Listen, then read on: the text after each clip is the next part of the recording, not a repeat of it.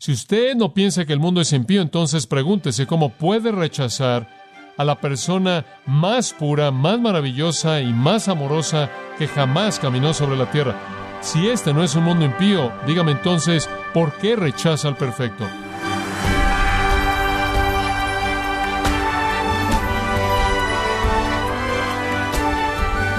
Le damos la bienvenida a esta edición de Gracia a vosotros con el pastor John MacArthur. Una leyenda hebrea escrita en el Midrash dice que Dios terminó la vida de Moisés con un beso, pero dejando las fábulas de lado, la Biblia enseña que el Hijo de Dios fue entregado por el beso de Judas Iscariote. ¿Tenía el beso algún significado especial en la cultura religiosa de Israel?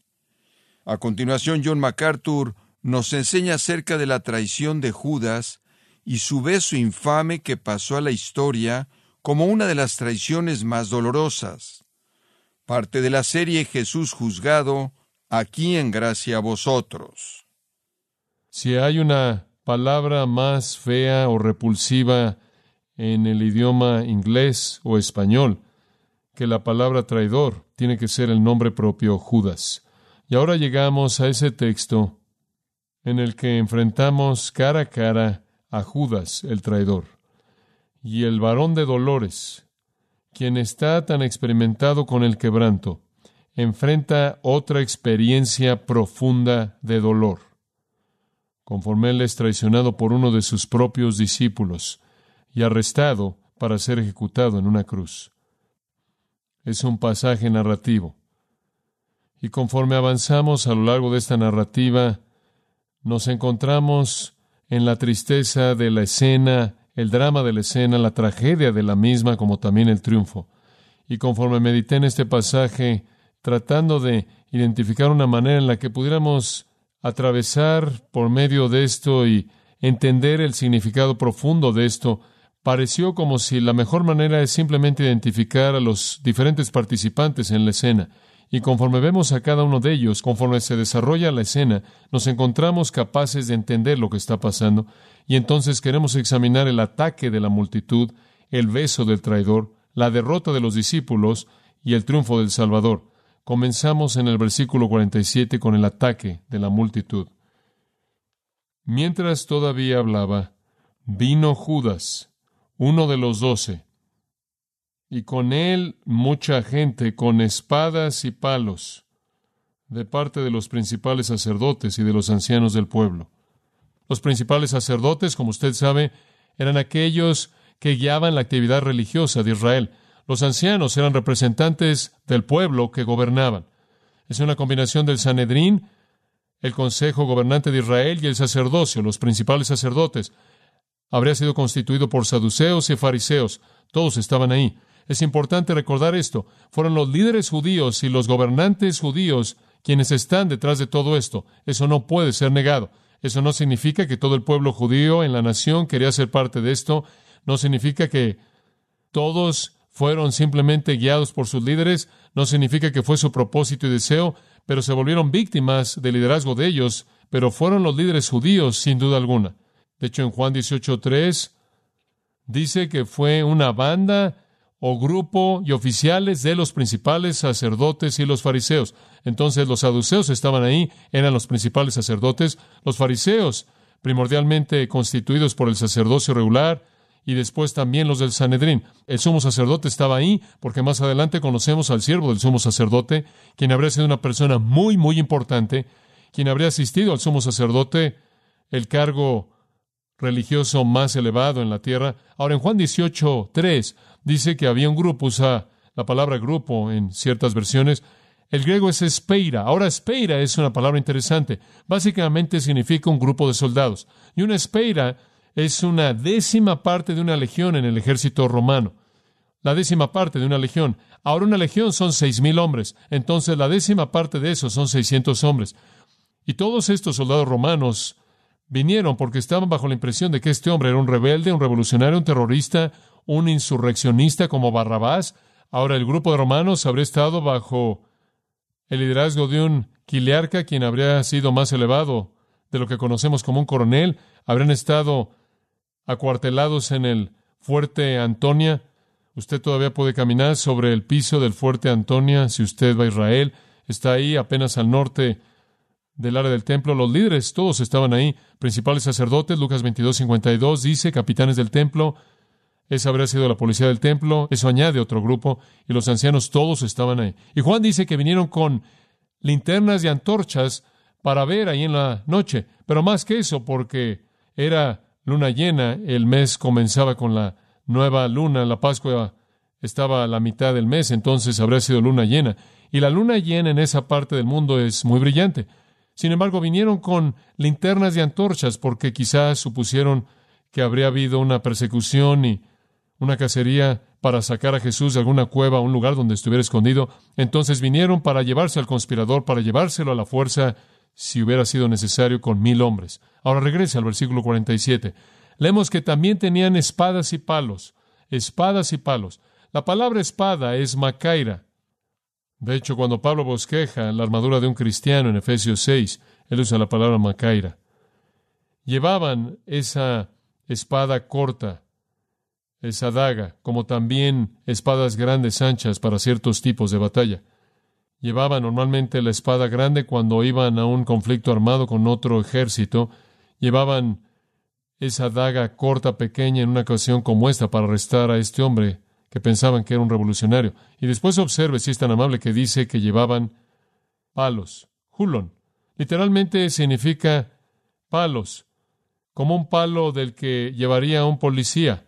Esta era el arma normal de la policía del templo. Entonces los judíos estaban armados y los romanos también estaban armados. Es una escena impresionante. Es una escena absolutamente impresionante.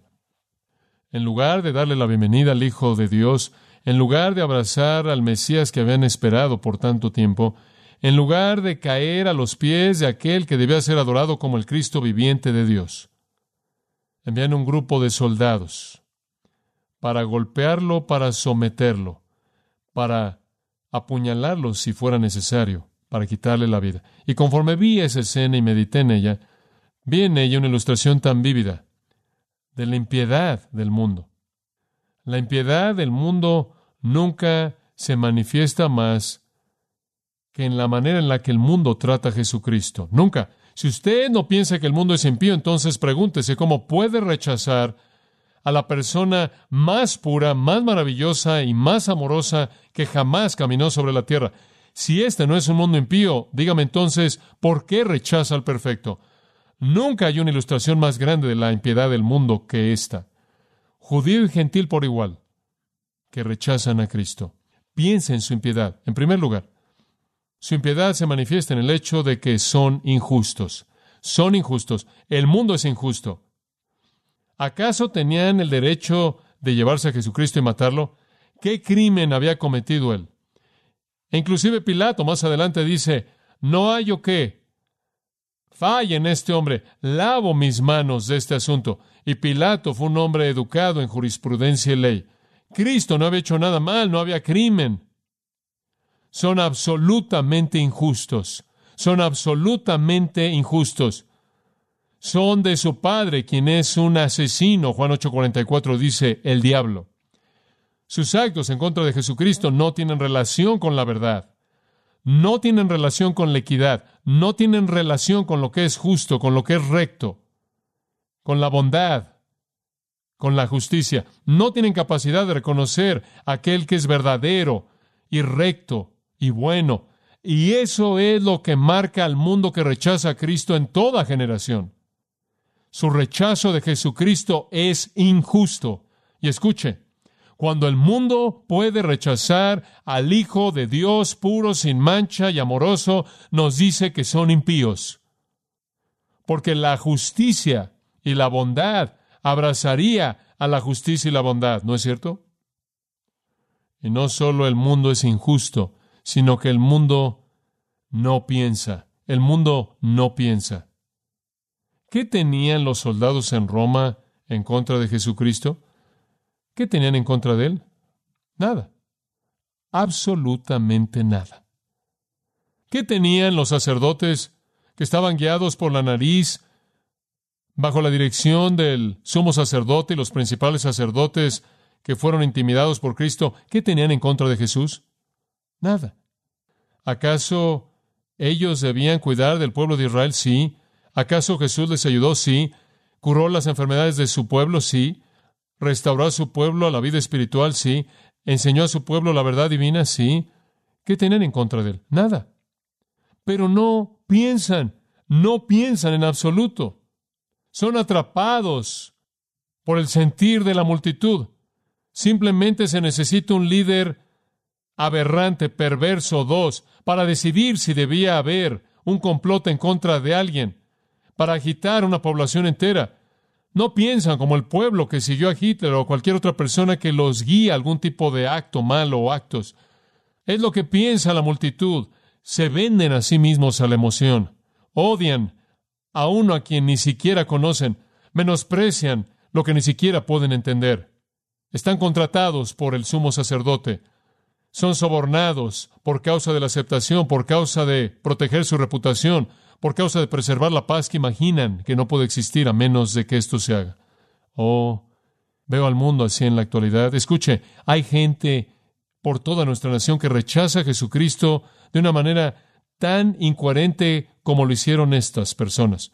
Más vale que consideres las afirmaciones de Cristo por ti mismo. Más vale que sepas quién es a quien estás rechazando. Y hay personas que dicen, bueno, no puedo recibir a Jesucristo, simplemente no creo nada de eso. Y mi respuesta estándar para ellos es, bueno, deberías haber estudiado profundamente la vida de Cristo para llegar a una conclusión tan astuta. Siempre me sorprende oír a personas decir, bueno, no estoy seguro de que la Biblia ni siquiera es verdad. Y después usted simplemente le pregunta a ellos si la han leído y confiesan que realmente no la han leído. Incoherente. ¿Está siguiendo usted lo que piensa la multitud? Si el resto de la gente a su alrededor rechaza a Cristo, ¿usted lo va a hacer también? ¿Usted actúa simplemente sin pensar como los soldados romanos que vinieron con sus dagas? Sin pensar, así como los sacerdotes que se alinearon detrás del sumo sacerdote para hacer cosas que ni siquiera entendieron? No actúe sin pensar, no sea sobornado por causa de la aceptación, no se vuelva una víctima de la amargura de alguien más o la emoción o rechazo de Cristo, no rechace al bendito Hijo de Dios porque alguien más lo rechazó, porque alguien le dijo que usted debía hacerlo. El mundo impío no piensa. En tercer lugar, conforme veo la impiedad del mundo al venir a Cristo, tengo que afirmar que son cobardes, son cobardes. Mil hombres para llevarse un Galileo, ¿Mil? ¿Espadas, palos, antorchas en la oscuridad de la noche? Escuche, una conciencia culpable hace a un cobarde de cualquier persona. Una conciencia culpable siempre produce un cobarde. La impiedad siempre teme que pueda recibir lo que sabe que merece. ¿Lo ve usted? Siempre. No quiere oír la verdad. Tapa sus oídos. Evita la confrontación honesta en donde leemos que alguna de estas personas vinieron y hablaron con Jesús para descubrir si era un insurreccionista, para descubrir si de hecho era verdad o si de hecho él era el Mesías, el Hijo de Dios. Pero los cobardes vienen en grupos grandes, temen el ser exhibidos, vienen de noche, vienen solo cuando las probabilidades están a su favor de manera abrumadora vienen a usted en grupo. ¿Alguna vez ha observado eso? Usted puede aislar a un incrédulo del grupo que lo apoya, de otros incrédulos, del clan que no piensa al que él pertenece y se vuelve instantáneamente vulnerable. Él encuentra protección y seguridad en una multitud. Y si él ha acumulado alrededor de él suficientes personas que viven como él vive, él se siente cómodo en su maldad. Él no busca confrontar la verdad uno a uno, él se esconde en la cobardía de la multitud. Y así es con el mundo impío. No vienen a Cristo individualmente, no quieren ser confrontados. Vienen a Él en grupo. Otro pensamiento también. El mundo impío es profano, el mundo impío es profano. Esto me confronta de una manera tan profunda. El mundo no tiene reverencia en absoluto por lo que es sagrado, en absoluto. El mundo es tan profano. Cada vez que oigo la palabra Jesús pronunciada por la boca de alguien como una maldición, me estremezco ante la profanidad del mundo. Cada vez que alguien se burla de Dios o se burla de Cristo o cada vez que la palabra de Dios o el camino de Dios o la voluntad de Dios es menospreciada, cada vez que Cristo es rechazado, es la misma vulgaridad exhibida como aquí en este huerto mismo, en donde el mundo viene en grupo en contra de Jesucristo y profana lo que es lo más sagrado en el universo, Dios mismo en carne humana. ¡Qué impiedad tan descarada! ¡Qué increíble sacrilegio fue cometido aquí! Colocar manos pecaminosas homicidas en el Señor Santo. Él lo dice en el versículo 45. El Hijo del Hombre es entregado en manos de pecadores.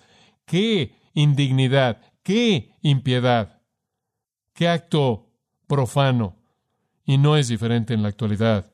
Este mundo profano, impío, no santo, se burla de Cristo, lo toma en sus manos, lo trata con indignidad y falta de respeto. Como puede ver, el mundo es injusto, no piensa, es cobarde, es profano.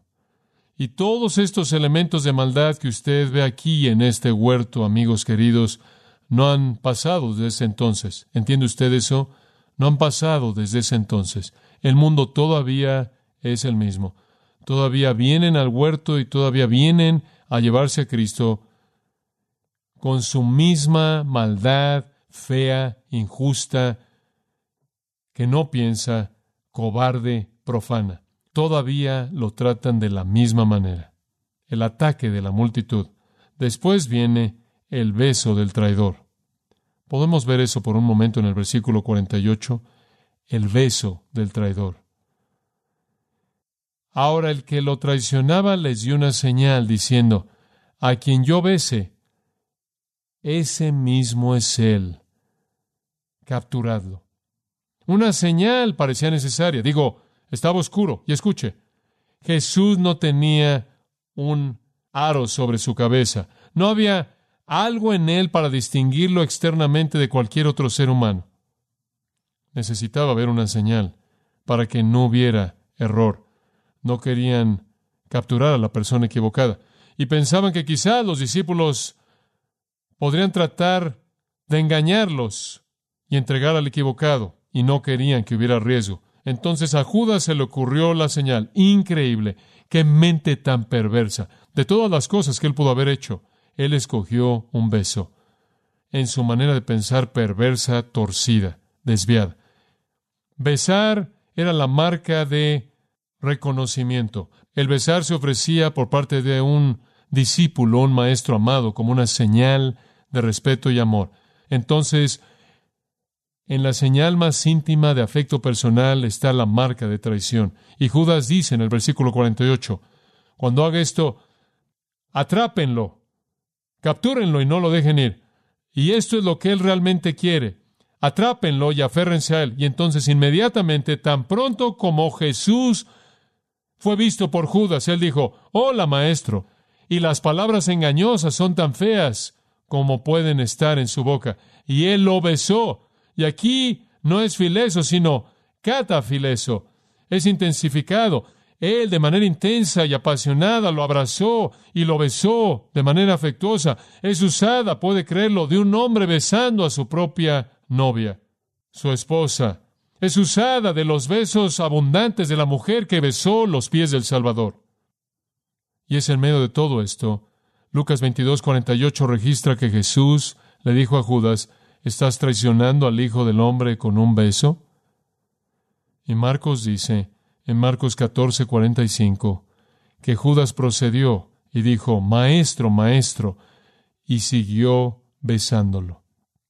Inclusive las palabras de Cristo, ¿estás traicionando al Hijo del Hombre con un beso? No pudieron detener a este hombre perverso. Esta es la profanación de un acto santo, porque en el Salmo 2 dice, besad al Hijo. ¿Se acuerda de eso? Honrado, besad al Hijo. Esta es la profanación del beso santo que el Hijo desea. Él está actuando como alguien que llora. Él se ha adelantado a la multitud. Quizás Jesús va a pensar que él ha venido para advertirle. Quizás los discípulos van a pensar que ha venido a advertirle. Entonces él se ha separado un poco de la multitud para este punto y fingió tristeza y amor. Y Jesús lo soporta. Y en el versículo 50, Jesús le dijo, compañero, o camarada, y después esta afirmación tan interesante, debe escuchar con atención.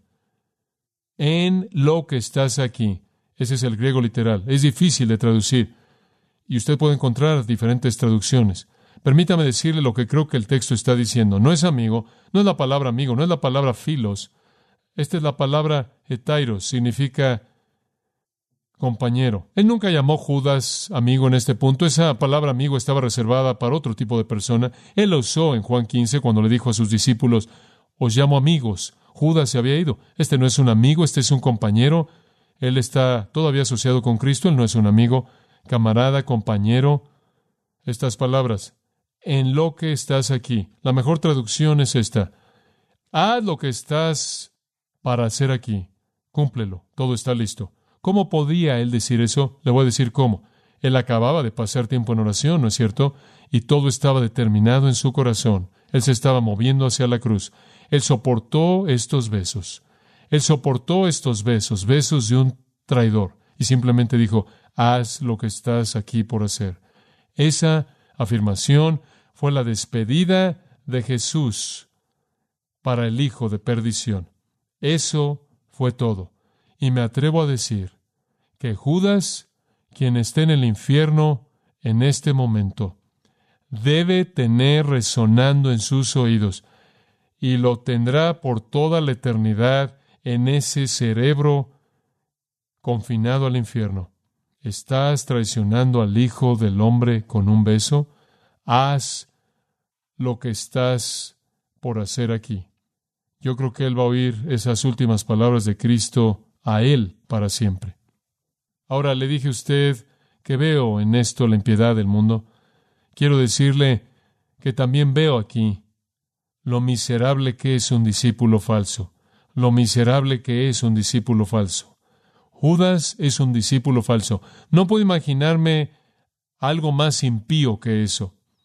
Él nos ilustra el discipulado falso. Ahora escuche, ¿cuáles son las marcas de un discípulo falso en este caso? Primero es avaricia.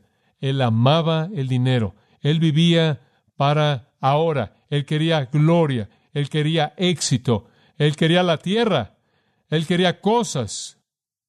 A él le importaba más las cosas que Dios. Él tenía un mayor deseo para sí mismo que para Cristo. Y es típico de un discípulo falso que se asocian con Jesús para obtener lo que quieren y cuando Jesús no les da lo que ellos pensaban y Él demanda cosas de ellos que son diferentes de lo que ellos pensaban, se van. Y pueden tratar de conseguir todo lo que pueden al salirse. Son como la semilla plantada que germinó por un tiempo, pero cuando salió el sol y hubo un precio que pagar, se secan y mueren. Siguen a Cristo por un poco de tiempo, pero eventualmente lo venden por deseo egoísta, por dinero, por prestigio, por poder. Aman las tinieblas, aman al mundo, aman lo que está en el mundo y venden al Salvador como Esaú vendió su primogenitura por un potaje. Los discípulos falsos se caracterizan por la avaricia egoísta. En segundo lugar, son marcados por el engaño. Enmascaran su engaño sutil en un intento por engañar a otros. Pretenden amar al Señor como Él debió haberlo hecho, porque ninguno de los discípulos sospechó de Él. Cuando Jesús dijo, uno de vosotros me está traicionando, ellos dijeron, ¿soy yo? ¿Soy yo? ¿Soy yo? Son engañosos tan engañosos que nuestro Señor dijo que realmente no podemos distinguir quién es real y quién no lo es. El trigo y la cizaña crecen juntos. Finalmente, el discípulo falso es hipócrita.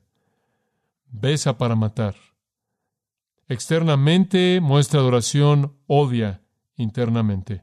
Oh, la hipocresía del discipulado falso. Y no ha cambiado. Judas no es un monstruo solitario. Hay Judas en toda época. Hay Judas en esta iglesia que han venido aquí y han fingido amor hacia Cristo y han fingido adoración de Cristo y son engañosos y son hipócritas y están metidos por lo que pueden recibir cierta cantidad de una conciencia tranquila, paz mental, cierta reputación que desean obtener, cierto sentido de satisfacción personal o quizás porque es bueno para los negocios o no lo sé. Y engañan y son hipócritas y están metidos para sí mismos y si la verdad fuera conocida, venden para matar y venderán a Jesucristo si pueden ver una ganancia mayor en algún otro lugar. Y entonces somos confrontados por esta escena para identificar dónde estamos. ¿Estamos con la multitud? ¿Besamos con Judas? ¿Estamos con los discípulos o al lado del Salvador triunfal? Los discípulos corrieron, débiles. ¿En dónde está usted parado? Esa es la pregunta definitiva. Si usted no conoce al Señor Jesucristo como su Salvador, si usted no se está postrando ante sus pies benditos y adorándole, lo llamamos a usted a hacer esto el día de hoy.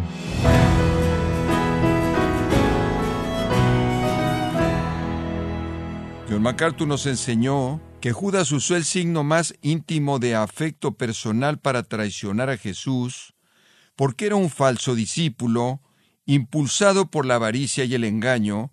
Esto es parte de la serie titulada Jesús juzgado, aquí en gracia a vosotros. Y quiero recordarle, estimado oyente, que tenemos a su disposición el libro El Evangelio según Jesucristo, escrito por John MacArthur, donde nos explica el significado de el sígueme de Jesús, y puede adquirirlo en nuestra página en gracia.org o en su librería cristiana más cercana. Y también le comento que puede descargar todos los sermones de esta serie Jesús juzgado, así como todos aquellos que he escuchado en días, semanas o meses anteriores, animándole a leer artículos relevantes en nuestra sección de blogs en gracia.org.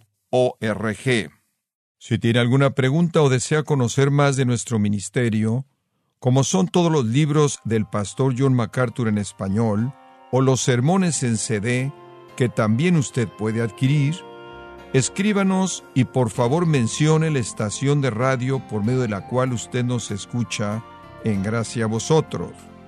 Es importante conocer no solo el país y ciudad de donde usted nos escucha, sino también la radio. Para quienes contactan nuestro ministerio por primera vez, pueden solicitar una copia del mensaje de promoción sin costo alguno, un mensaje por oyente únicamente. Si usted vive en los Estados Unidos o Puerto Rico, escríbanos a Gracia Vosotros, P.O. Box 4000, Panorama City, California 91412 o puede escribirnos a través del siguiente correo electrónico radio arroba Bueno, en nombre de John MacArthur y el personal de este organismo, queremos darle las gracias por su tiempo y sintonía y queremos pedirle que no deje de orar por este ministerio, como también por la estación de radio por la cual usted nos escucha de lunes a viernes. Este es su amigo Miguel Contreras, invitándola a que sintonice nuestra próxima edición para que juntos continuemos desatando la verdad de Dios un versículo a la vez. No se lo pierda, aquí en Gracia Vosotros.